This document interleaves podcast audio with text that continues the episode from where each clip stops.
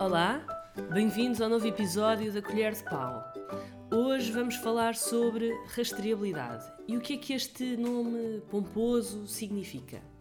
A rastreabilidade, como o próprio nome indica, é a capacidade de seguir o rastro de um produto, de um alimento ou ingrediente. Ou seja, é a capacidade de saber de onde ele veio e para onde ele foi. E saber localizar os produtos é obrigatório por lei e também uma mais-valia muito importante para a segurança alimentar. E como é que fazemos isso?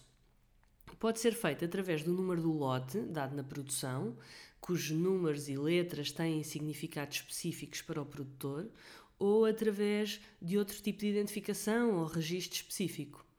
E se essa identificação for sempre feita e mantida corretamente, e por isso é tão importante manter os rótulos originais dos produtos, a rastreabilidade consegue ser feita de forma eficaz. Ou seja, em qualquer fase da cadeia alimentar, conseguimos detectar a origem e seguir o rastro de um alimento ou ingrediente, desde a produção, passando pela transformação até à distribuição do produto final. E este género de uh, pulseira eletrónica, entre aspas, dá imenso jeito quando há um incidente de segurança alimentar ou de qualidade ou legal, porque permite, de uma forma super rápida e segura, localizar os alimentos uh, perigosos ou não conformes e retirá-los do mercado, bloqueá-los e recolhê-los.